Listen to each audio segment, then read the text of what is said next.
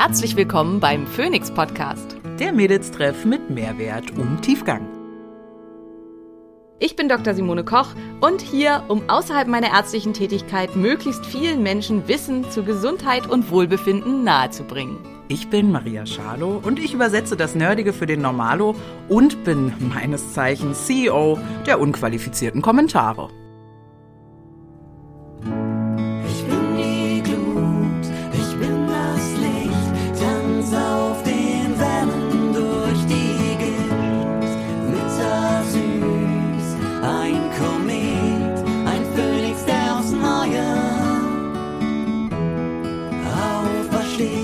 Dieser Podcast dient der reinen Wissensvermittlung. Es werden Angebote gemacht, wie du Dinge umsetzen kannst, um dein Leben zu etwas mehr Energie zu führen. Es wird jedoch kein Behandlungsverhältnis geschlossen. Hallo liebe Leute, schön, dass ihr wieder da seid. Wir freuen uns ganz doll. Maria und ich sind wieder am Start, sage ich mal, und behandeln heute ein Thema, das nicht nur Maria ganz doll interessiert hat und was sie gerne machen wollte, Ja. sondern auch viele von euch und wozu ich ganz, ganz regelmäßig ähm, Fragen und so weiter kriege. Und das ist Milch. Und da fragen wir ja gleich mal so, Maria, heute schon Kaffee gehabt? Äh, tatsächlich noch nicht. Aber wenn Kaffee, dann Kuhmilch im Moment, die fette. Kuhmilch. Sehr gut. Wunderbar. Warum das Sinn macht oder vielleicht auch nicht, da kommen wir nachher dann zu. Ähm, witzig ist, welchen emotionalen Faktor Milch hat. Also egal welche Art von Milch oder auch ähm, Drinks, also Ersatzmilch, die man ja nicht Milch nennen darf. Also ich habe das immer wieder mal, auch wenn ich dann Leuten sage, es tut mir leid, also sie haben, wir haben eine deutliche, klare Typ 4 Allergie gegen Milch nachgewiesen und vielleicht dann auch sogar noch gegen Schafmilch und Ziegenmilch und so weiter. Und ich würde ihnen da dringend von abraten. Und weil sie halt auch eine Hafer- und eine Mandelallergie haben, wird es irgendwie ganz, ganz schwierig mit der Milch. Dann fangen Leute manchmal wirklich an zu weinen, weil äh, ein Leben ohne Milch für sie quasi nicht vorstellbar ist. Ja. Und ähm, ich bin da kein guter empathischer, also ich bemühe mich da sehr empathisch zu sein, das tue ich immer, aber ich kann mich da nicht so gut reindenken, muss ich sagen, weil ich trinke nie Milch, also gar keine, weder irgendwelche komischen Drinks noch normale Milch. Ähm, also Milchprodukte kommen wir nachher auch noch zu, dass es halt ein Riesenunterschied ist, ob man Milch konsumiert, Milch, Milch oder Milchprodukte und wenn ja, welche. Aber ich habe mir Milch trinken abgewöhnt, als ich vielleicht so Anfang 20 war, weil hat ja Kalorien. Ähm, und seitdem trinke ich meinen Kaffee schwarz. Auch für alles andere, wo man tendenziell halt Milch für benutzt, also irgendwelche Shakes, Drinks, Porridge, keine Ahnung, mache ich halt auch alles mit Wasser, weil spart ja Kalorien. Und inzwischen habe ich mich da halt so dran gewöhnt, dass ich diese ewige Diskussion, dass man ohne Milch quasi nicht leben kann und dieses, immer wenn ich einen Shake, einen Kakao, irgendwas poste, kommt halt immer, welche Milch machst du da rein? Und wenn ich dann schreibe Wasser, dann sind die Leute immer ganz doll irritiert. Und ich bin ehrlich gesagt irritiert, dass Menschen in alles Milch tun wollen. Also mein erster Gedanke ist auch, es tut mir wirklich leid um dieses freudlose Leben, was du zu führen scheinst, seit du Anfang 20 bist. Also die Glutensache haben wir jetzt alle begriffen, ne? Keine irgendwie, keine warmen Sonntagsbrötchen und der Duft zieht durchs Haus. Okay, aber der Milchschaum auf dem ersten Cappuccino am Sonntagmorgen, also die Diagnose, ich muss koffeinfrei leben, hat mich hart getroffen, müsste ich auch noch laktosefrei leben. Also hätte ich äh, ne, auf diese geile Milch verzichten müssen, so. Das wäre einfach ähm, keine Chance gewesen für mich. Keine Chance auf ein freudvolles Leben. Insofern, Ja, es Ähm. scheint vielen Menschen sehr, sehr wichtig zu sein. Also wir hatten in der Praxis auch krass diese Diskussion. Also wir haben, keine Ahnung, vier verschiedene Sorten Milch in Anführungsstrichen, also Pflanzendrinks und Milch in der Praxis. Und auch eins der ganz, ganz wichtigen Kriterien für eine meiner Mitarbeiter ist, muss schäumen. Und ist halt auch Ja. scheißegal, wie ungesund das ist, dass das macht, dass das schäumt. Ähm, ansonsten wird auf alles geachtet, ultra streng ketogen gegessen, jedes abgezählt, die, die ewig jede Zutatenliste. Aber bei der Milch ist es egal, ob da Xanthan oder Karagen oder äh, Rapsöl oder sonst irgendwas drin Oh. ist, was gar nicht gesund ist. Hauptsache, das Zeug schäumt. ja, ich glaube, das ist, äh, erinnerst du dich, als ich dich mal, da waren wir bei dir und ich habe dich gefragt, Simone, du kochst mit äh, Olivenöl, darf man, das darf man doch nicht erhitzen. Und dann hast du mir auch erklärt, na ja, äh, lieber halt das vielleicht bisschen Giftstoffe aus dann Olivenöl als irgendwelche Transfette in sich reinzuschütten. Also vielleicht ist das so diese kleine Freude der Menschen da noch. Und ich muss gestehen, bevor ich bei dir war, war Hafermilch auch mein Ding. Ja. Sich am, ne, ein großer Hafermilchlatte mit drei Süßstoff. Das war immer meine Bestellung im Coffeeshop. ähm, und ich habe dafür nicht selten äh, ungläubige Blicke geerntet. Ähm, und durfte ja dann erst viel später, kommen wir ja noch äh, zu, erfahren, dass das eigentlich auch gar nicht so gut war. Aber es ist so die Freude, die man noch hat in seinem Leben. Ja, absolut. Also ich bin ja auch ein großer Freund von Freude und ab und zu mal Freuden genießen. Und ich habe ja auch so meine Dinger, äh, wo ich weiß, das ist nicht unbedingt gut, aber ich tue sie trotzdem. Also es ist ja, da will ich mich jetzt hier überhaupt nicht. Nur Milch brauche ich halt nicht unbedingt. Also Milch äh, finde ich äh, nicht wichtig. Aber egal. Ähm, Kommen wir mal wir zu das dem. ja genau wissenschaftlich beleuchten. Also diese ganzen Stoffe, die in dieser Ersatzmilch drin sind, dass die schäumt, weil auch bei mir im Büro zum Beispiel haben wir auch immer diese Barista-Hafermilch und Mhm. sowas alles, ne?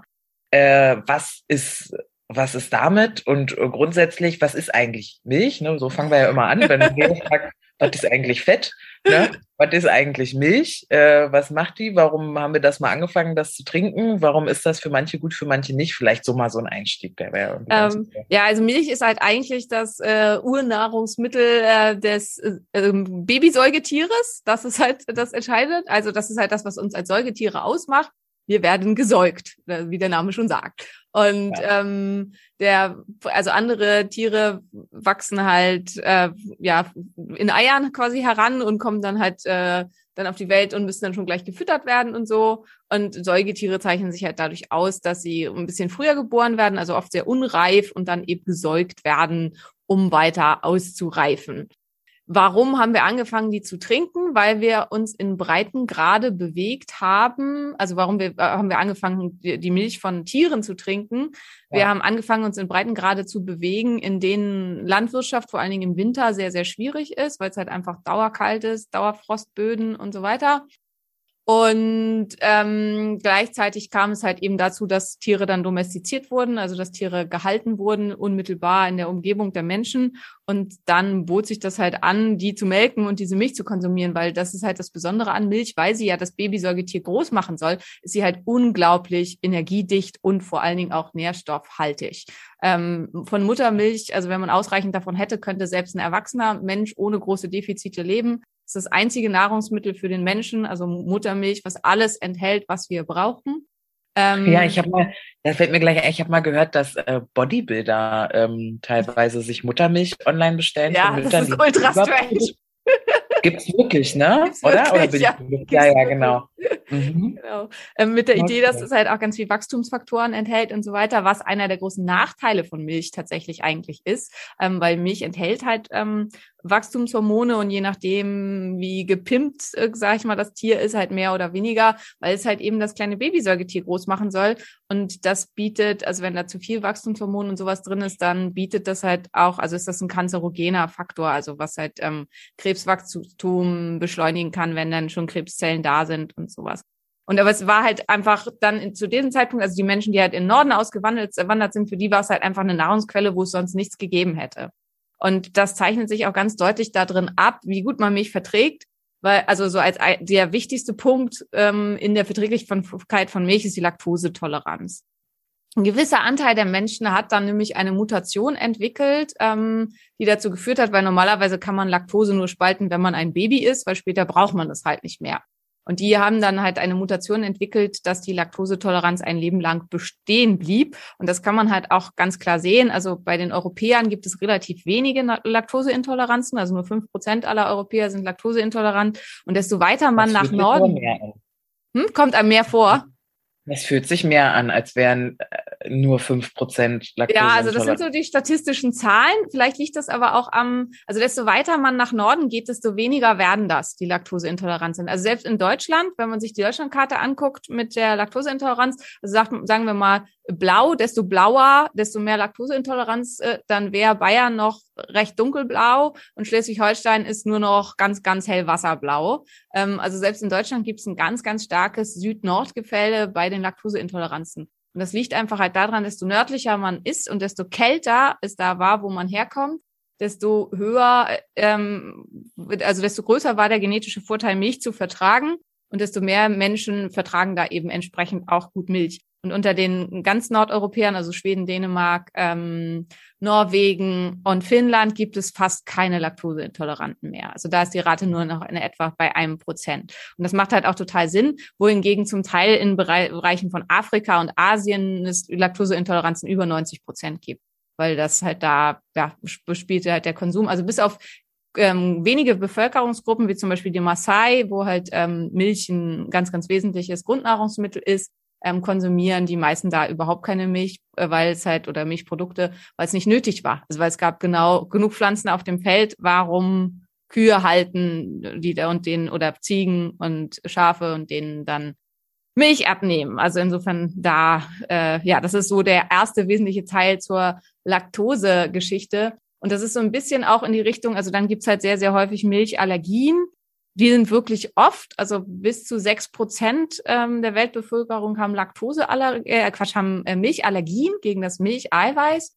Und das ist halt mhm. auch ziemlich wichtig und deswegen macht es halt Sinn, wenn man irgendwie mit chronischen Beschwerden zu tun hat, dass man Milch mal weglässt und mal guckt, ist das bei mir irgendwie die Problematik, liegt das an der Milch? Und auch hier, desto nordischer man herkommt, desto wahrscheinlicher ist das, dass man überhaupt kein Problem mit Milch hat. Und das ist halt auch, ich werde halt ganz oft danach gefragt, oh, Simone, du isst ja Milchprodukte, weil ich esse Milchprodukte, also fermentierte Milchprodukte, gerne am liebsten aus Rohmilch. Mir, ich vertrage die halt super gut. Ähm, und ich bin halt, das habe ich ja schon mal gezeigt in meiner äh, Heritage-Analyse, als ich habe so eine Analyse gemacht, gemacht, woher komme ich genetisch, was sind meine genetischen Wurzeln.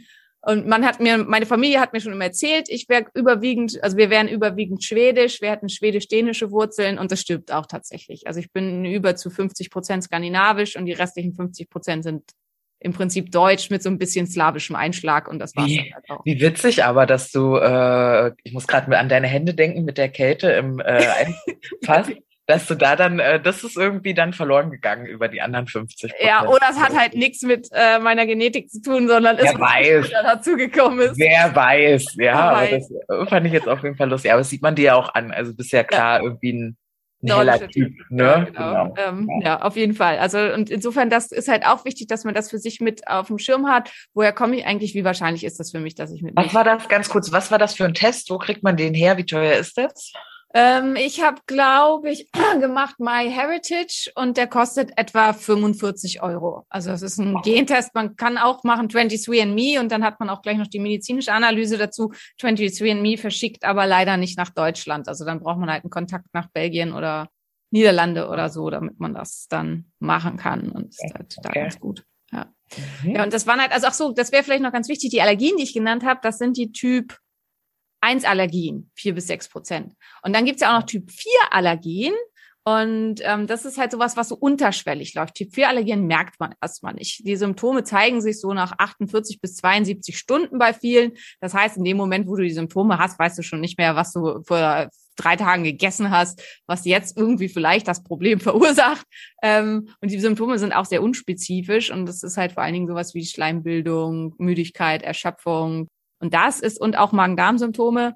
Und das ist tatsächlich super häufig. Also das ist ähm, mit etwa, also bei Menschen, die Probleme mit dem Darm haben, die so ähm, Reizdarmsymptomatiken haben, da hat man bis bei bis zu 89 Prozent ähm, das festgestellt, dass sie mit Milch Probleme haben. Und also Typ 4 Allergien auf Milchprodukte sind halt vor allen Dingen bei Menschen mit Unverträglichkeiten sonst und bei chronischen Erkrankungen super häufig. Deswegen macht es da halt total Sinn, Milch auf jeden Fall mal wegzulassen und zu gucken, geht es mir damit besser.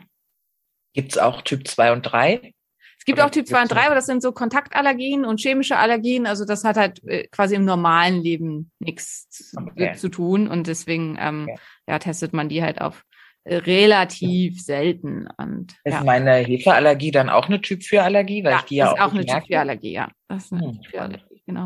Und okay. was die meisten bei Milchprodukten halt krass merken, ist Erschöpfung. Also, dass wenn sie das dann weglassen, dass so Müdigkeit, Erschöpfung einfach besser wird und dass sie sich dann fitter fühlen und sich das dann einfach häufiger, ja, einfach besser anfühlt. Und was halt auch noch wichtig ist, wenn man Laktose so, naja, so gut verträgt, dass es halt auch davon abhängt, wie wer so im Darm wohnt. Also die Bakterien unseres Darms können uns dabei helfen, Laktose zu verstoffwechseln. Die bilden auch Laktasen. Und wenn man halt eine sehr gute Bifido- und Lactobacillenflora hat, dann ähm, kann man Milchprodukte deutlich besser verstoffwechseln. Weswegen manchmal auch Menschen, die halt genetisch eine Laktoseintoleranz haben, überhaupt kein Problem mit Laktose haben. Und gleichzeitig fressen die Bifido- und Lactobacillen gerne Milchprodukte, ähm, was man ja schon einfach weiß, ne, aus der Herstellung von Joghurt, Kefir und so weiter. Das ist im Prinzip auch nichts anderes als äh, Lactobacillen fressen und Bifidobakterien fressen Milch. Und wenn man die gar nicht konsumiert, dann kann es halt auch sein, dass das der eigenen Darmflora in der Richtung nicht unbedingt so gut tut. Also da muss man die zumindest mit irgendwas anderem füttern.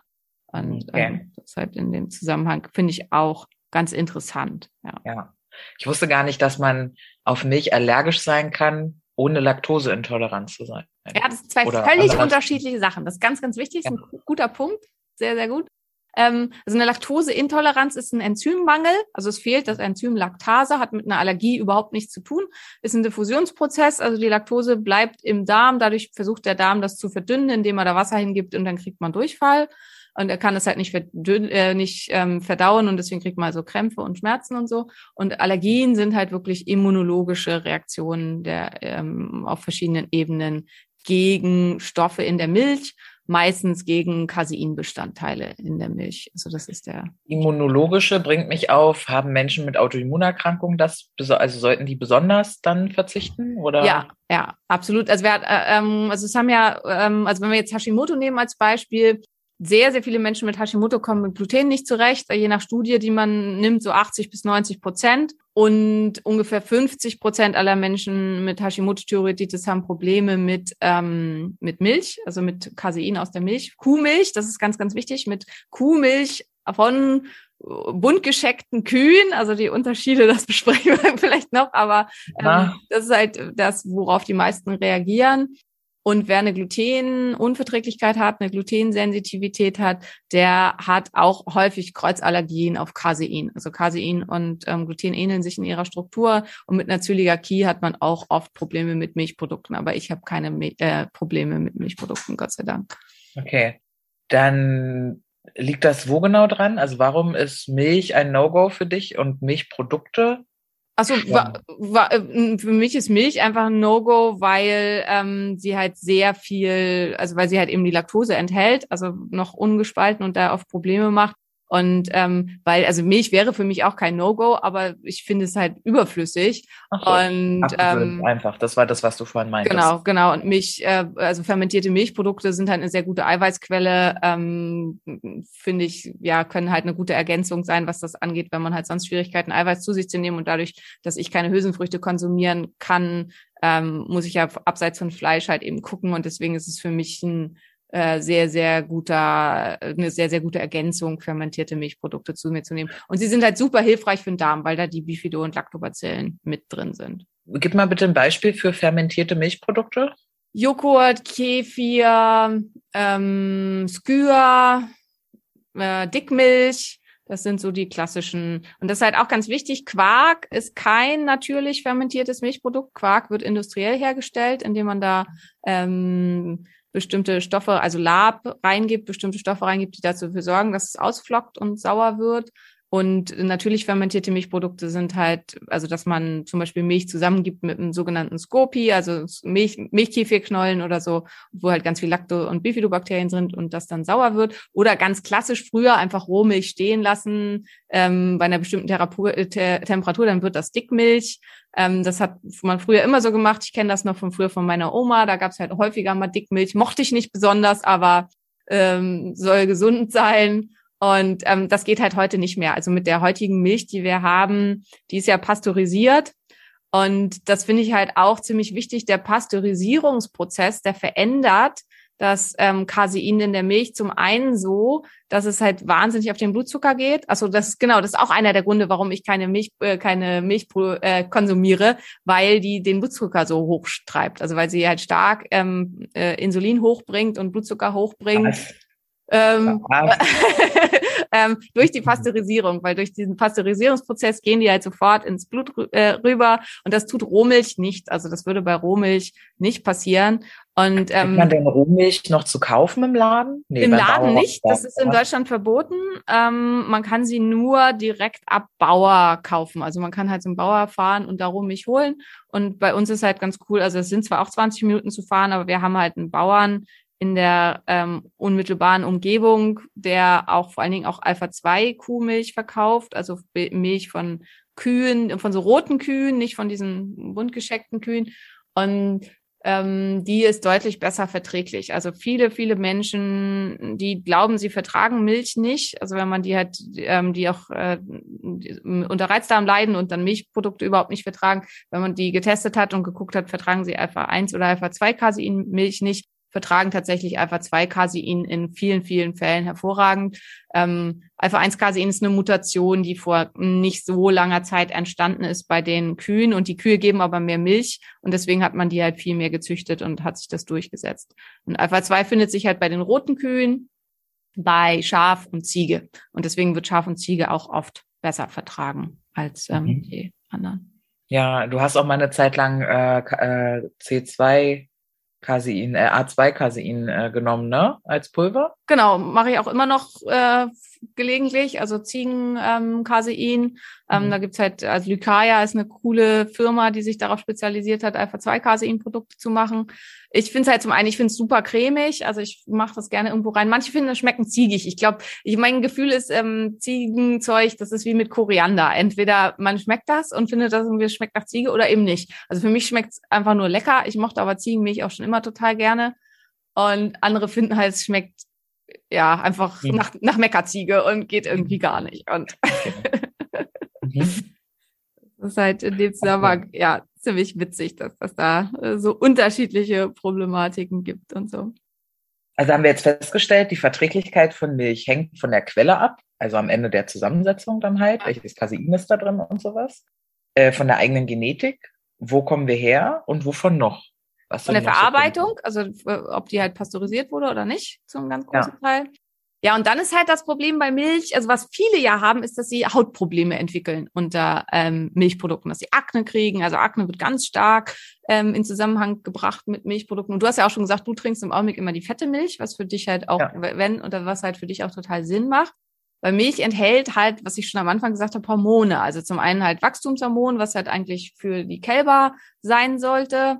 Ähm, dann enthält sie Östrogene, Androgene ähm, und die sorgen bei empfindlichen Menschen dafür, dass man halt Akne bekommen kann, dass die Haut schlecht werden kann, können und kann eben auch dafür sorgen, also bei Östrogendominanzen, ähm, wenn aus irgendwelchen Gründen im äh, Haushalt da was nicht hinhaut, dann kann das doch erhebliche Symptome verursachen.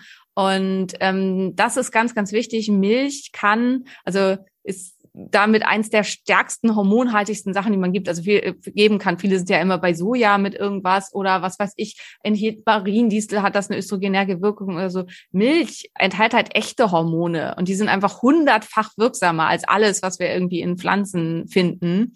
Und das Problem ist da, dass in der äh, intensiven Landwirtschaft, genau, in der intensiven Milchwirtschaft, dass da die Kühe geschwängert werden und dann wird ihnen das Kalb weggenommen und dann werden sie halt sofort weiter gemolken und dann werden sie auch gleich wieder geschwängert. Und dann hat man halt quasi die Milch von der schwangeren Kuh. Und die schwangere Kuh produziert wahnsinnig viel Hormone. Und die findet sich in der Milch wieder. Und dann habe ich halt sehr, sehr, sehr hohe Hormonspiegel in der Milch. Und diese Hormonspiegel, die sind halt ganz viel verantwortlich, einfach auch wenn man dann unter Schwellungen zu leiden hat mit Milch und unter Wassereinlagerung und äh, zum Teil auch bei Leuten, die Gelenkschmerzen haben, dass die Gelenke dick werden und so. Das kommt einfach, weil da sehr viel Hormone drin sind. Und wenn man Biomilch kauft, dann ist das deutlich besser. Also ihr habt 30-fach weniger Hormone als die normale Milch. Und wenn man halt aus an Höfen kauft oder so, wo man weiß, wie das da läuft, wo man halt sicher sein kann, die Kuh, war nicht trächtig, dass sie gemolken wurde, dann äh, ist man halt auf der sichersten Seite. Dann ähm, hat die nur noch zehn Prozent von den Hormonen, die halt Milch von einer trächtigen Kuh haben würde. Du guckst, als würdest du sagen, oh, meine Milch, ich mache diesen Podcast nicht Nein, weiter. Immer. Ich habe schon, ich hab schon wieder gar keinen Bock mehr, Milch zu trinken. Das ist äh, das, was mir halt, ja, Leute. aber genau, und was, was da in dem Zusammenhang wichtig wäre mit deiner fetten Milch, desto mehr Fett die Milch enthält, desto weniger Hormone hat sie, weil dann, weil die, äh, die Hormone sind in dem nicht fettigen Anteil der Milch. Und ähm, das heißt, entrahmte Milch hat den höchsten Anteil an Hormonen. Also am schlimmsten ist irgendwie so 0,1-prozentige oder so. Ja, da kannst du auch weißes Wasser trinken. Ja, das also stimmt. 0,1-prozentige Milch habe ich nie verstanden. Ja. Und deswegen Ja. ist halt im Prinzip am besten, wenn man halt sowas irgendwie, dass man sich dann eh lieber halt einen Klacks Sahne in seinen Kaffee macht oder so und dann halt Das entsprechend. habe ich auch gerade gedacht, ja. Genau. Ähm, Okay. und als halt irgendwie 300 Milliliter Milch und ähm, also das, das ist halt der Grund, warum man lieber auf die vollfetten Produkte gehen sollte. Okay, okay, also es stimmt. Äh, Milch gleich Hormone und jetzt wissen wir, können wir auch begründen, warum, weil Kühe oft wieder geträchtig sind und aufgrund der Schwangerschaft dann der Hormonanteil in der Milch nochmal erhöht ist. Genau. Und das ist ja auch irgendwie nicht schön. Also das ist halt ein weiterer Grund, weswegen ich dazu raten würde, sich einfach umzuhören. Wir haben, finde ich, auch halt durch unsere Kaufkraft, haben wir auch eine gewisse Macht. Und wenn halt mehr Menschen bei solchen Bauern kaufen, die wirklich nachhaltig und artgerecht ihre Tiere halten, die, die keine trächtigen Tiere ähm, melken und so weiter, dann ähm, ist ja das, äh, das die Nachfrage da auch entsprechend höher und ähm, dann ähm, gibt es da halt auch mehr von. Und wenn man das andere Zeugs nicht mehr kauft, ist die Nachfrage entsprechend niedriger. Ähm, relativ auf der sicheren Seite ist man da immer mit Schaf und Ziege. Zum einen ist das Alpha-2-Caseinmilch, ähm, zum anderen Schafen und, Schafe und Ziegen akzeptieren das nicht. Die lassen sich trächtig nicht melken. Ähm, und deswegen kann man da halt sicher sein, dass das keine Milch von trächtigen Tieren ist. Also wenn man sich halt dann für Milch entscheidet, genau. Okay. Okay, okay. Gut.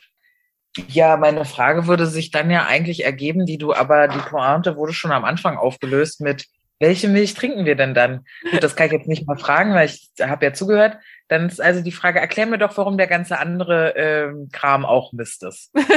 Naja, Mist. Also ich, du hast ja am Anfang schon gesagt, der Mensch will ja auch Freude und Spaß haben im Leben und ähm, man muss halt gucken, dass, ja, das ist ja auch das, was wir hier irgendwie versuchen zu machen. Also es ist halt auch überhaupt nicht, dass ich, wenn du da draußen oder auch Maria, will ich nicht ihre Milch ausreden und dir da draußen auch nicht, sondern dass man halt eine bewusste und ja, möglichst informierte Entscheidungen treffen kann und halt auch Mhm. nicht reinfällt auf irgendwelchen Kram, der da irgendwie erzählt wird. Und ähm, ja, dass man halt sich einfach klar ist, okay, Milch enthält bis zu 60 verschiedene Hormone.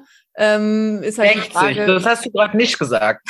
Du hast von Östrogen, Androgen 60. Ja, aber insgesamt sind es äh, über 60 verschiedene Hormone. Und ähm, das kann halt auch ein Vorteil sein, ne? Wenn ich krass Muskeln Dabei aufbaue. lächelt sie so. Sie lächelt, ne? Das erzählt sie so und dann lächelt. Entschuldige bitte. Ja, erzähl weiter, ja? Ich bin voll da. Ähm, Also Milch ist halt auch stark insulin insulinogen, das hatte ich ja schon gesagt. Und du hattest ja schon Ja. die Bodybuilder angesprochen, die sich quasi illegal, weil eigentlich es sollte ähm, auch gespendete, also Spenderinnen Milch immer für Babys sein, weil wir haben viel zu wenig Spenderinnen Milch und die sich dann illegal im Internet irgendwie Muttermilch bestellen. Ähm, Milch ist halt sehr stark anabol. Und also durch, dadurch, dass da diese ganzen Hormone drin sind und so. Und wenn ich halt total krass Muskeln aufbauen will und so, dann kann es halt auch sein, dass diese Hormone sich günstig für mich auswirken. Und in, äh, in solchen Fällen kann es halt auch einen, Vorteil darstellen. Naja, und was ich halt auch schon gesagt habe, Vorteile von direkten Milchprodukten, wobei man kann ja auch inzwischen andere Pflanzenmilchen und so fermentieren, sind halt wirklich fermentierte Produkte, dass man damit eben über die Nahrung Lacto- und Bifidobacillen zu sich nehmen kann, ähm, die super wichtig für unser Mikrobiom sind und die Ja, das ähm, du in deinem letzten Buch geschrieben hast, ne? Mit der Kefirknolle. Genau, mit den Kefirknollen und ähm, dass man die da entsprechend ähm, mit aufnimmt. Ja, und dann halt auch, also Milch selber enthält halt wahnsinnig viel Nährstoffe. Also wenn wir jetzt halt zu den Pflanzenmilchen kommen, Pflanzenmilch selber enthält erstmal eigentlich überhaupt keine Nährstoffe. Also weil man muss sich ja überlegen, wie viel von den ist denn da jetzt am Ende drin? Also du hast ja schon vorhin das gelbe, das weiße Wasser angesprochen. Und viel anderes ist Pflanzenmilch halt auch nicht. Also ich schmeiß da halt ein paar Mandeln äh, ähm, auf, auf äh, einen Liter Wasser und dann schredder ich die durch für eine halbe Ewigkeit und dann drücke ich die halt komplett durch ein Tuch und eigentlich alles, was Mandel war, bleibt halt im Tuch zurück. Und dann habe ich halt noch, habe ich Wasser mit ein bisschen Geschmack nach Mandel und einem mini, mini, minimalen Anteil Mandeln. Und dann wird halt oft argumentiert, ja, Hafer hat ja auch ganz viel B-Vitamine und in Mandeln sind ja auch gute Stoffe drin und so. Das stimmt zwar alles, aber das, was halt da zurückbleibt in der Milch, ist mega super minimal. Und ich habe halt am Ende eigentlich Wasser. Und das wird dann halt, damit was wieder nährstoffreich ist, wird es halt mit allem Möglichen versetzt. Dann tut man da ähm, Vitamin A mit rein und Vitamin E und B-Vitamine und noch ein bisschen Kalzium, weil Milch hat ja auch Kalzium und das soll ja entsprechend dann äh, da dicht sein. Das heißt, am Ende habe ich im Prinzip eigentlich Nahrungsergänzungsmittel zum Trinken. Und das finde ich ist halt ganz, ganz wichtig, dass das, was auf diesen ganzen Packungen da draufsteht, was da angeblich alles drin ist, das kommt nicht aus dem Hafer oder der Mandel oder der Cashew, ähm, sondern das kommt, weil das industriell zugesetzt wurde, dem Präparat. Und ähm, es gibt inzwischen Sachen, die sind nur aus Hafer. Also das ist einfach so ein Pulver, das wird dann mit Wasser aufgerührt. Wollte ich gerade sagen, das habe ich jetzt äh, auf Instagram ein paar Mal gesehen, dass sie so eine Tüte holen, einen Löffel Ja, genau. Ähm, also das ist auch, da, das besprechen wir, denke ich, gleich noch, aber das ist aus Nachhaltigkeitssicht super, ist die beste Variante aus Nachhaltigkeitssicht. Nährstoffmäßig ist das, also das ist halt, ähm, aber ja, man muss halt immer, und das finde ich halt auch mal wichtig, dass man guckt, warum entscheide ich mich für was? Also geht es mir um den Geschmack? Geht es mir um den Planeten? Geht es mir um, ich will super gut mit Nährstoffen versorgt sein und so, und dass man halt nicht was argumentiert oder für sich entscheidet, was nicht zu dem passt, was man eigentlich gerne möchte, dass man da halt entsprechend mit rangeht. Und Problem bei Pflanzenmilch ist halt zudem, dass sie oft gesüßt wird, also sehr, sehr, sehr, sehr oft, damit sie halt lecker schmeckt. Und ähm, dann hat man halt ja ein flüssiges Zuckergetränk und das hat dann ja einen ähnlich tollen Wert wie Fanta oder so. Also es ist halt zum Teil sind die erheblich gesüßt und bringen den Blutzucker sonst wohin. Aber wir haben ja auch schon festgestellt, da kannst du mal deine Erfahrungen berichten. Auch Ja. wenn die nicht gesüßt ist, ja. kann man ähnliche Erfahrungen machen. Ja, total. Also ich hatte ja eine, wie ich nicht gemerkte, äh, Insulinresistenz.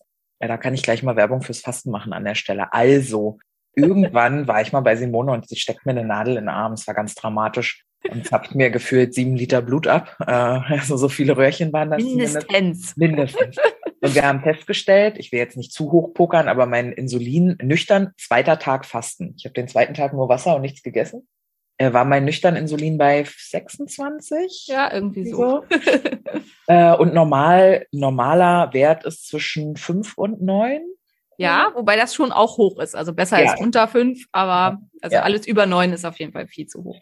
Genau. Und dann habe ich ja mit Fasten angefangen und dann war ich irgendwie drei Monate später wieder bei dir zum Blutabnehmen. Ähnlich dramatisch, ich muss euch nicht erklären, ne? Äh, aber mein, äh, und hatte halt, ne, zwischendrin eben auch meine geliebte Hafermilch abgelegt und so ganz, ganz viel.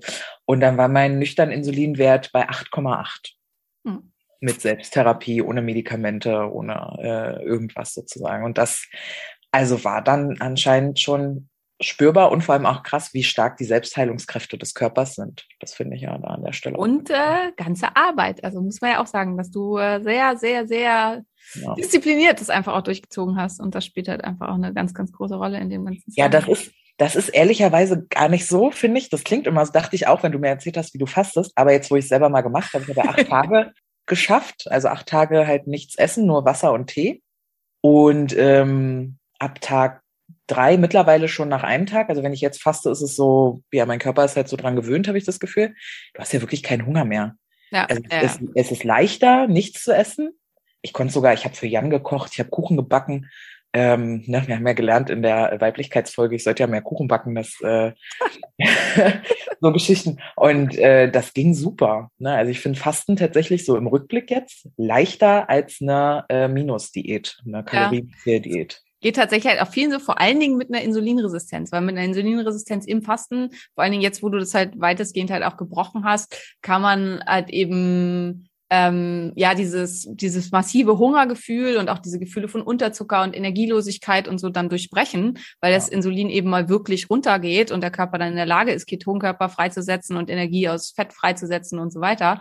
Das Ja. schafft man als insulinresistenter Mensch in einer Minusdiät eben nicht. Und in der Minusdiät leidet man dann permanent und fühlt sich halt wie Dreck und äh, ist halt super unfit und hat einfach permanent massiven Hunger, weil der Körper nicht in der Lage ist, auf alternative Energiequellen zuzugreifen, auf die er halt sonst zugreifen könnte. Ja. Ja. Dazu brauchen wir wahrscheinlich auch noch mal eine extra Folge. Ja, unbedingt. Insulinresistenz wurde ich auch schon mehrfach gefragt. Erklärt das doch mal vernünftig. Das machen wir auf jeden Fall auch. Ähm, aber zu der Hafermilchgeschichte. Also Hafermilch, selbst wenn man die ohne Zucker kauft, die ist üblicherweise ungesüßt, schmeckt die halt super süß. Warum ist das so? Halt Hafer, ne? Also ist doch ein Getreide. Und Genau, da- Hafer ist ja ein Getreide. Und das kann jeder mal ausprobieren. Ich nicht, aber also naja, mit Hafer könnte ich es auch machen. Aber wenn man jetzt zum Beispiel Weizen oder irgendwas nimmt und man nimmt den in den Mund und kaut da entsprechend lange drauf rum, also kaut den lange im Mund, dann wird das irgendwann sehr, sehr süß. Warum ist das so? Weil die Amylase im Mund, also ein Enzym, was den, die Stärke zersetzt, die Stärke in Glukosemoleküle runterbricht. Bricht. Weil Stärke ist am Ende nichts als ganz viele aneinander gehängte Glukosemoleküle. Und Hafermilch wird hergestellt, indem die auch fermentiert wird, also die wird anfermentiert. Und ähm, es wird ein Großteil der da enthaltenen Stärkemoleküle schon vorher klein gemacht. Das heißt, in der Hafermilch ist dann Glucose. Ähm, die wurde aber nicht zugesetzt. Und dementsprechend muss die halt auch nicht deklariert werden. Man muss das da nicht raufschreiben. Am Ja. Ende ist es aber trotzdem ein hochgradig insulinogener Drink. Also ähm, es war meine Erfahrung, also ich hatte ja äh, auch eine ganze Zeit lang, habe ich immer die kontinuierlichen Glukosemesser getragen und ich hatte wirklich den krassesten in, äh, äh, Blutzuckerpeak überhaupt von Nahrung oder von, von was, was ich zu mir genommen habe, in dem Jahr fast, wo ich kontinuierlichen Glukosemesser getragen habe, war ein ähm, Matcha Latte mit Hafer. Also mit einem Haferdrink. Ohne Zucker, ohne irgendwas zugefügt. Schmeckte allerdings auch super süß mit der Hafermilch. Und da hatte ich dann tatsächlich einen Zucker von 190 und habe mich auch dann zum, also sonst habe hab ich mit Zucker überhaupt keine Probleme. Ich merke das nicht, ob der niedrig oder hoch ist, das sind alles für mich irrelevant. Aber das fühlte sich gar nicht gut an. Also da fühlte ich mich halt ähm, ja irgendwie so ganz komisch. Also war sehr, sehr unangenehm. Und da habe ich halt auch erst, und da habe ich dann angefangen, mich damit zu beschäftigen, weil ich hatte die mehrfach gefragt, ob da Zucker drin ist. Und sie hat halt gesagt, nein. Und dann habe ich halt gedacht, wie kann das bitte sein? Und dann habe ich das halt äh, nachgeguckt und habe halt festgestellt, tatsächlich enthält Hafermilch eben immer einen großen Anteil Zucker durch den Herstellungsprozess, weil einfach die Glucose von ihren einzelnen kleinen Kugeln sozusagen abgetrennt wurde aus der Stärke. Und dann ist es halt relativ stark zuckerhaltig. Ist halt wichtig, dass man sich das klar macht, ähm, wenn man sich für ein Pflanzenmilch entscheidet. Wenn das kein Problem für einen ist, wenn man nicht insulinresistent ist, wenn man ähm, auf sowas nicht achten muss, wenn einem das halt auch egal ist, wie der Zuckerspiegel sich verhält, wenn man, was weiß ich, Hochleistungssportler ist und danach einen Halbmarathon laufen will, dann spricht überhaupt nichts gegen Hafermilch. Wenn man insulinresistent ist, potenziell vielleicht ein bisschen zu dick ist und lieber darauf achten sollte, dass man ähm, seinen Insulinspiegel möglichst immer stabil hält und seinen Blutzuckerspiegel vor allen Dingen auch immer stabil hält, was halt eine große Rolle bei der Kontrolle von allen Arten von Erkrankungen und halt auch von einfach Stimmungsschwankungen und sich scheiße fühlen und nicht leistungsfähig sein und so ist, dann ist äh, Hafermilch vielleicht nicht unbedingt oder alle Getreidemilchen nicht unbedingt die erste Wahl und die beste Wahl. Also, Ja, wobei du mir ja auch erklärt hast, dass äh, eine riesig große Grauziffer ist bei Insulinresistenzen. Ja. Weil Insulinresistenz bedeutet nicht auch immer gleich, du bist fett. Nee, überhaupt nicht. Es gibt ganz viel ähm, total schlanke Personen, die insulinresistent sind. Und das ist halt auch so ein typischer Mytho- Mythos, man sei dick, wenn man, also man muss dick sein, damit man eine Insulinresistenz hat. Das stimmt nicht. Also wenn man dick ist, ist die Wahrscheinlichkeit, dass man insulinresistent ist, wahnsinnig hoch, weil halt Adipositas selber eine Insulinresistenz verursacht. Aber es kann halt auch sein, also chronische Entzündungen verursachen Insulinresistenz. Ähm, und dementsprechend haben auch sehr, sehr viel schlanke Menschen Insulinresistenzen. Also spielt da halt auch eine große Rolle. Das misst man halt auch wieder nur mit einem Bluttest. ne? Ja, ja, ja, Insulinresistenz würde ich, äh, kann man nur mit dem Bluttest messen, genau, ja.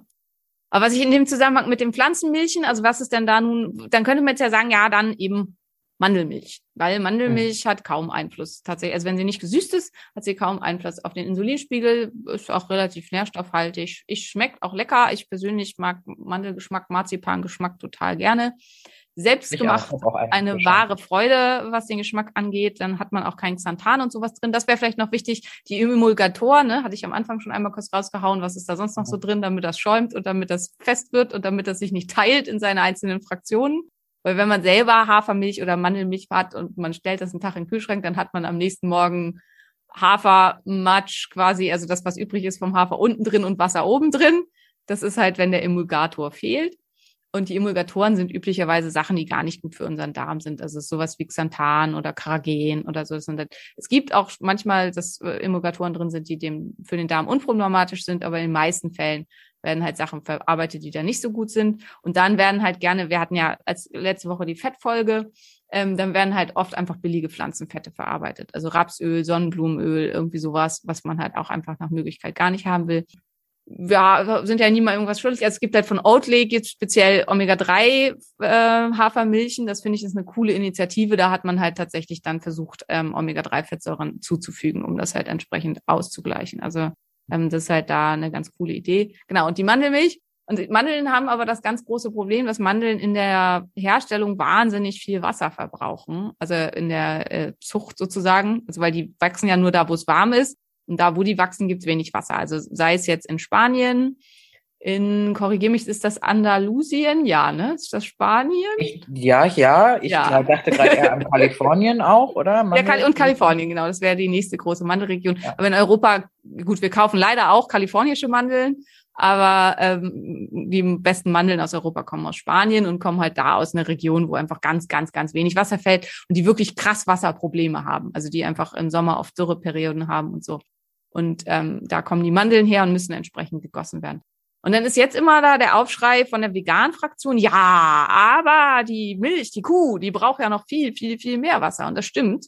Die Kuh braucht viereinhalb Mal so viel Wasser, um einen Liter Milch zu produzieren wie die Mandel.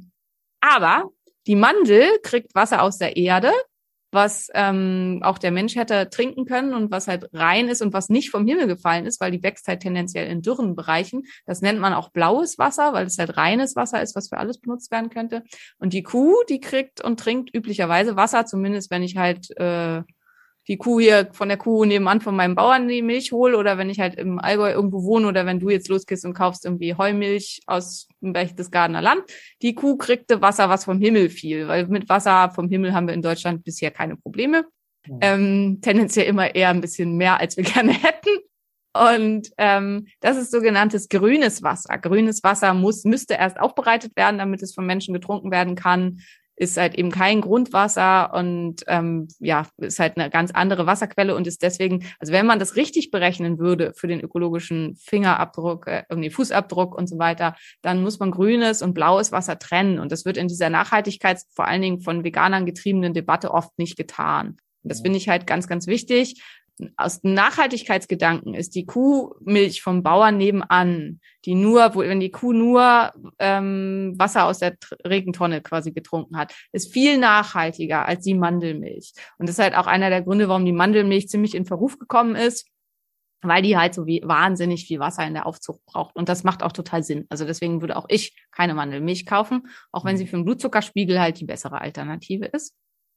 Und aus Nachhaltigkeitssicht macht tatsächlich Hafer am allermeisten Sinn, also auch noch mehr Sinn als die Kuhmilch, weil Hafer ist eine einheimische Pflanze, der ist total robust, der wächst überall, der verträgt auch mal eine Dürre, dem ist das alles ziemlich egal. Ähm, und ja, also der geht da halt äh, locker, kommt aus der Region, braucht nicht irgendwo von sonst wo hierher geschifft werden und ähm, hat dadurch den geringsten Wasserverbrauch und hat halt die beste Nachhaltigkeitsformel, kann man das so nennen? Will ich jetzt mal einfach durchgehen lassen. Wir wissen ja, was du meinst. Genau, genau, ja. Ja, Ja, das ist jetzt aber tatsächlich so, je mehr wir zuhören, klingt das ja immer mehr nach keine Milch. Genau, das wollte ich gerade Also- sagen. Und wenn man das halt jetzt alles so für sich zusammenfasst, dann muss man halt dann auch sagen, dann muss man sich für sich halt einfach die Entscheidung treffen, ich stehe da halt einfach hart drauf und ich will unbedingt Milch in meinem Kaffee. Und dann entscheide ich mich für Variante XY. Also zum Beispiel, wenn jemand halt insulinresistent ist und aber trotzdem gerne halt so eine Barista-Milch in seinem Kaffee haben will und so weiter, dann würde ich das tatsächlich mit einem guten Fett kombinieren. Und das ist dann gar nicht so einfach, wenn man das vegan tun will. Also dann könnte man halt vielleicht zum Beispiel ein C8-Öl oder ein, ähm, ein Kokosöl nehmen. Das ist dann aber wieder aus Nachhaltigkeitssicht nicht so schick, ne? weil das Kokos ja erst hierher musste und Kokospalmen sowieso halt auch nachhaltigkeitsmäßig ein Problem darstellen. Ähm, also so von der gesundheitlichen Seite her. Mhm. Ähm, und ja, Kuhmilch hat halt auch diverse Nachteile und dann ist man irgendwie für sich am Ende bei, also kommt man vielleicht da an, wo ich halt bin, dass ich sag, nö, dann lieber keine Milch. Dann lieber nicht. Ja, mit so Milchpulver und sowas brauchen wir wahrscheinlich gar nicht anfangen, ne? Ja, Also Milchpulver hat halt alle Eigenschaften der Milch, äh, alle negativen Eigenschaften der Milch hoch 10. Also ist halt super hoch konzentriert, hat wahnsinnig viel Laktase, muss äh, haltbar gemacht werden, ist dehydriert, ist ein extrem industriell verarbeitetes Produkt. Also wenn Kuhmilch und auch Kuhmilchprodukte, ne, das ist halt, ich konsumiere, versuche nahezu ausschließlich Rohmilchprodukte zu konsumieren. Also ähm, Joghurt und Sahne und all sowas halt aus Rohmilch. Und ähm, also wenn man da entsprechende Quellen kennt, dann kann man die halt auch kaufen. Und fermentierte Rohmilchprodukte sind komplett unproblematisch. Also wenn Milch so hergestellt, äh, so verarbeitet wird, wie es sein sollte, auch Rohmilchkäse, ist es immer frei von irgendwelchen bösen Keimen, sondern ist ähm, halt eben Bifido- und Lactobacillen reich und dementsprechend für das Mikrobiom halt auch sehr gesund und gut. Und durch die Nichtpasteurisierung hat man halt auch eben nicht das Problem, ähm, mit dem, dass das Casein so aggressiv fürs Immunsystem ist und so ein Fremdstoff fürs Immunsystem darstellt und auch nicht mit dem erhöhten Blutzucker durchs Casein. Okay, Milchkäse. Na gut. Aber was wir jetzt noch gar nicht hatten, ist, äh, ich weiß nicht, ähm, du trinkst ja jetzt auch noch Milch. Hast du das Gefühl, dass dir krass, also wie, wie stehst du zu Käse? Magst du gerne Käse? Liebe ich, ja. Für die meisten Menschen, genau. Mhm. Ähm, das, die, das Abhängigkeitspotenzial von Milchprodukten. Weil ich hatte ja schon am Anfang gesagt, dass manche halt wirklich weinen, wenn man ihnen sagt, sie dürfen jetzt keine Milchprodukte mehr. Vor allen Dingen, wenn es um Käse geht. Also das ist halt was, wo das kann wirklich äh, ja harte Entzugserscheinungen machen. Und ähm, aus Milch, vor allen Dingen aus Alpha-1-Casein, können sich Caseinomorphine ausbilden. Und ähm, ja, woran erinnert uns? Caseinomorphine. Genau. Mhm. Ähm, und ja, wie der, also das klingt ja schon, ne? Morphin klingt halt schon nach einem Opioid. Und die machen tatsächlich abhängig. Also, dass man wirklich so eine Art, und das kann dann auch, wenn man das absetzt. Krass. Ich hatte auch das Gefühl, ich bin krass Gouda-abhängig. Wirklich, diese, dieses Stück Gouda, das man kaufen kann, äh, klein in Würfel mit ähm, Weintrauben. Hm. Könnte ich mich reinlegen. Boah. Ja. Mhm. Also ich liebe auch Käse, mir fehlt ja auch immer total, wenn ich äh, ihn nicht esse, aber es hat halt wahrscheinlich auch viel damit zu tun. Also er hat halt wirklich, und manche haben echt Entzugserscheinungen. Also manche haben wirklich so wie bei einem Opioidentzug, also dass sie dann Schlafstörungen haben, irgendwie so Schüttelfrost so ein bisschen und ähm, ja, also wirklich so klassische Entzugssymptomatiken, wenn sie Milchprodukte komplett von ihrem Speiseplan streichen.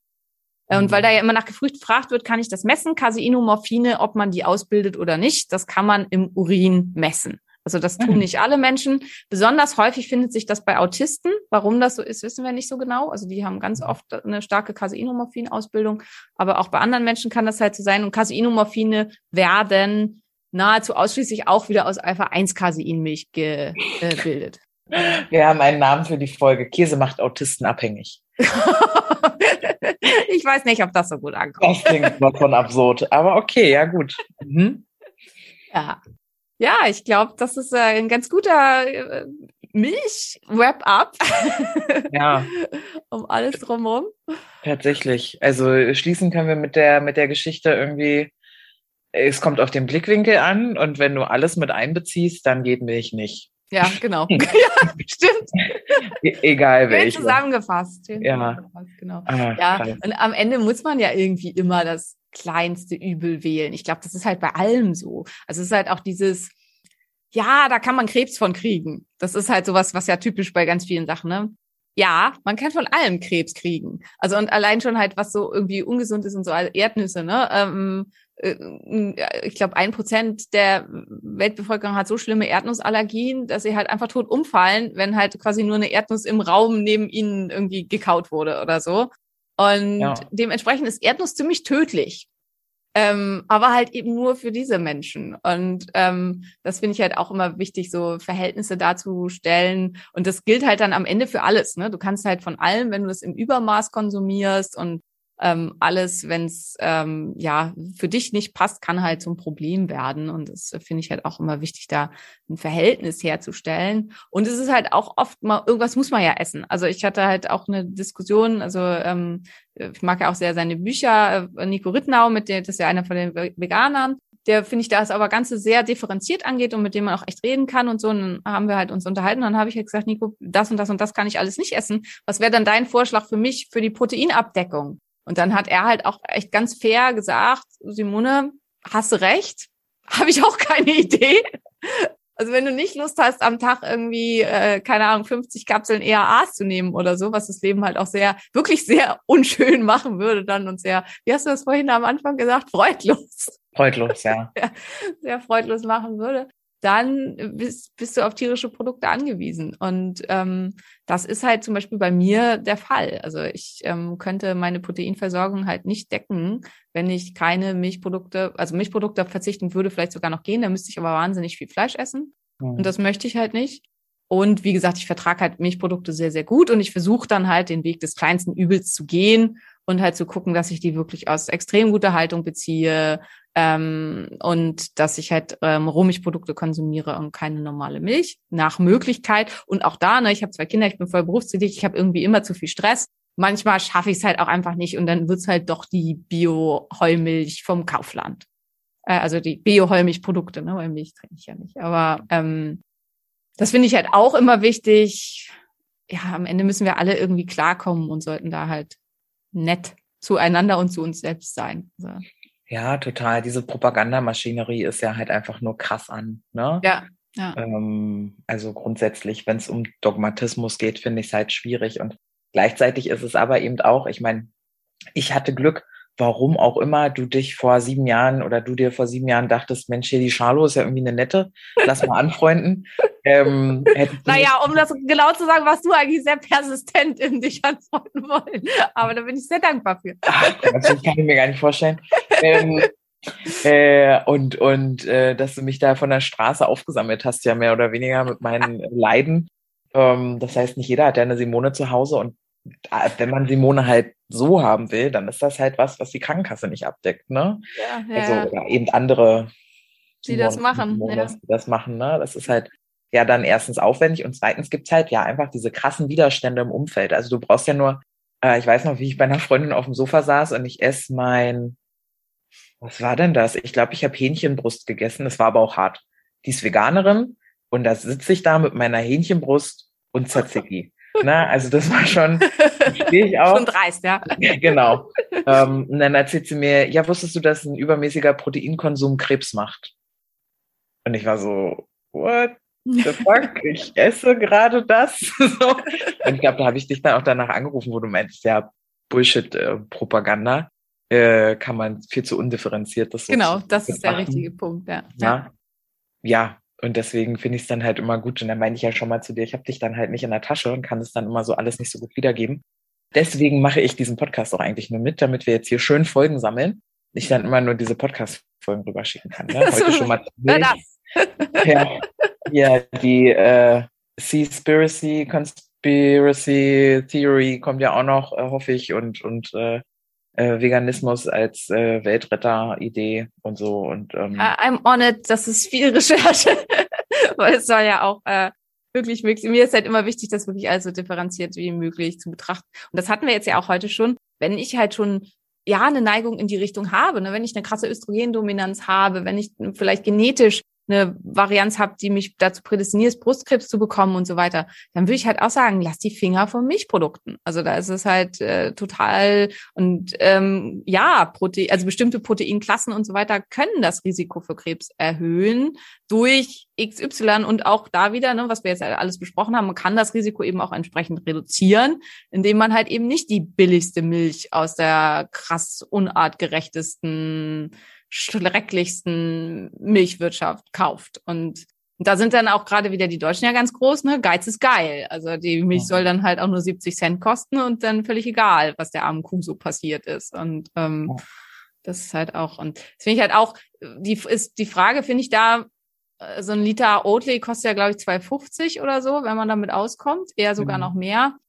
Wenn wir das tatsächlich, in, also wenn wir bereit wären, das in gute Milch zu investieren, also in wirklich, wirklich artgerechte und gute Milch, dann würde halt vielleicht auch, das ist aber vielleicht das bin ich da auch zu naiv. Also das wurde mir schon mehrfach vorgeworfen, ich sei zu naiv, ähm, dass ja, aber vielleicht würde dann diese schreckliche Milchwirtschaft halt auch einfach aufgegeben werden, wenn das halt keiner mehr kauft. Und mhm. das Problem ist aber die, die halt das Potenzial haben, sowohl den intellektuellen Hintergrund als auch die monetäre Power, die kaufen halt jetzt Oatly. ja. ja. Ja, also ich kann das, äh, kann das bestätigen. In Berlin kriegst du auch nicht in jeder Ecke deine Hafermilch. Mhm. Also es gibt Stadtteile, da gibt es so Hafermilch und Mandelmilch von gefühlt vier Herstellern. Ähm, Wenn man dass damit du- auskommt. Genau, dass du sie dir noch aussuchen kannst. Und äh, dann gibt's aber auch immer noch äh, Ecken, wo die halt dich schief angucken und sagen, keine Milch, dann Sahne oder so. Also es ist äh, tatsächlich je nach, äh, ja, je teurer der Bezirk, mh, desto mehr Milchauswahl im Café. Ja, ja, äh, im Café sowieso. Also schon allein bei unserem Lidl gibt's keinen Kokosjoghurt. Also der führt den nicht, obwohl Lidl selber den führt. Also wenn ich ein bisschen weiter fahre, also in Potsdam gibt's Kokosjoghurt, wenn ich Jonas zum Klettern bringe, da in der Ecke, da gibt's Kokosjoghurt. Bei dem Lidl bei uns in der Ecke gibt's keinen Kokosjoghurt. Äh, rentiert sich offensichtlich nicht, wird nicht gekauft.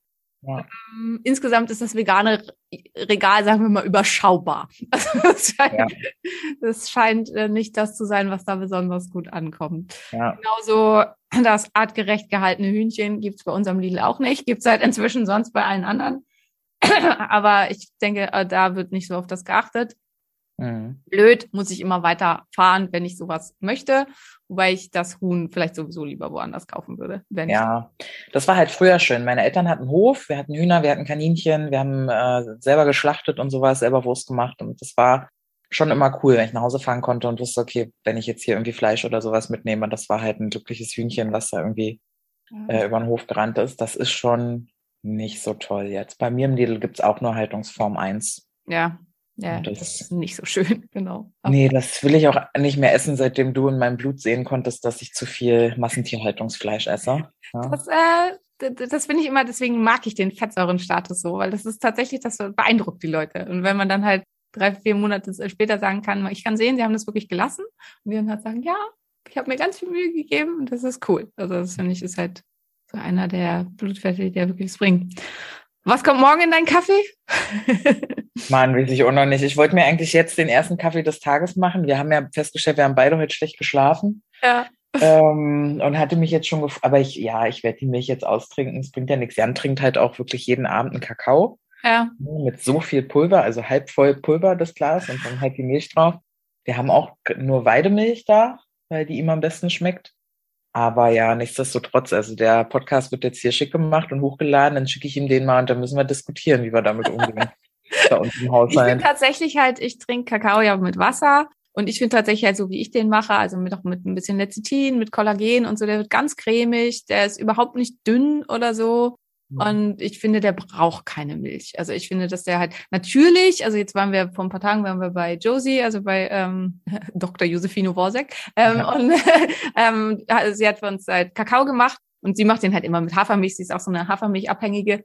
Und natürlich schmeckt der noch einen Funken geiler. Das kann ich nicht verhehlen, das nützt nichts, da drum rumzureden. Mhm. Aber ich finde, meiner schmeckt halt auch wirklich gut und er schmeckt auch meinen Kindern und so und da kommt halt kein, keine Milch rein. Und also ich glaube, man kann sich halt auch daran gewöhnen. Und das Gute ist ja auch, dass wie bei mir mit dem Gluten, wenn man das halt lange genug macht, dann hat man vergessen, wie das mitgeschmeckt hat und dann ist es halt auch dann nicht mehr so schlimm. Du meinst, man gewöhnt sich an ein freudloses Leben. Das Ja. ist nicht freudlos. Ich brauche nur, ach, ist egal, ich trinke jetzt. einen. Weißt du, ich muss ja schon auf Koffein verzichten im Kaffee. Das geht ja, Ja, noch. Ne, wenn man sich da so ein bisschen äh, durchtestet. Und wenn ich jetzt Kaffee trinke, ist auch die Hölle. Ich bin bis morgens um drei wach. Ich habe nie Kaffee gespürt. Ja. In meiner Hochphase Selbstständigkeit habe ich äh, Kaffee getrunken, vier Espresso mit Milch. Das war mein Latte Macchiato. Und davon zwei, drei am Tag. Das heißt, ich konnte beim Kunden teilweise noch 8, 22 Uhr konnte ich noch äh, einen Kaffee trinken, wenn ich nach Hause kam. Wenn ich heute um 17 Uhr einen Kaffee trinke, bin ich bis drei Uhr wach. Ja. Das ist so unangenehm, das zu spüren. Und ich dachte halt auch mal, Koffein reagiert nicht bei mir, aber es stimmt nicht, ich war einfach abhängig. Ja, ja, das war ja bei mir genauso. Also, Ja. aber äh, das finde ich sowieso spannend. Ähm, Koffein machen wir dann mal ein anderes Mal. Mein Gott. Ja gut, ich meine, wir finden dann wenigstens kein Ende. Ja? Ja. Also an der Stelle wieder äh, schickt's der Mutti und der Tante und den Freunden und den Kollegen und äh, ja, je nachdem, wen ihr von Milch oder nicht Milch überzeugen wollt, halt den richtigen Ausschnitt an die Person, die Pflanzen- oder Kuhmilch trinkt, würde ich sagen. Äh, bewertet uns gerne. Gab es eigentlich Bewertungen? Keine Ahnung. Ich bin ja mit sowas immer, ich, Bewertungen machen mir so schlechte Laune und machen mich so traurig, wenn sie schlecht sind, dass ich mir das nicht Was? Wer soll denn was Schlechtes zu uns sagen? Ja, ich bin ja so dieser typische irgendwie tausend gute Bewertungen und eine schlechte und dann so, everybody hates me. Ah. Ähm, äh, Guck nicht rein, dann äh, hole ich mir irgendwann mal den Zugang und gucke mir das selber an. startet dann Fights mit den Leuten über die Kommentarfunktion. Über Hafermilch. Richtig. Schön. Toll. Super. Ähm, ja, wir freuen uns, wenn ihr nächste Woche wieder einschaltet und wenn ihr Ideen oder irgendwas habt, wo ihr sagt, darüber sollten wir unbedingt mal sprechen, dann schickt uns gern eine E-Mail oder schreibt uns bei Instagram. Ähm, ihr findet uns beide bei Instagram unter unserem ganz normalen Namen, Dr. Simone Koch oder Maria Schalow. Wir freuen uns, wenn ihr mal vorbeiguckt. Ja, voila. Tollen Tag euch. Bis dann. Ein Phönix, der aufs Neue, aufs Neue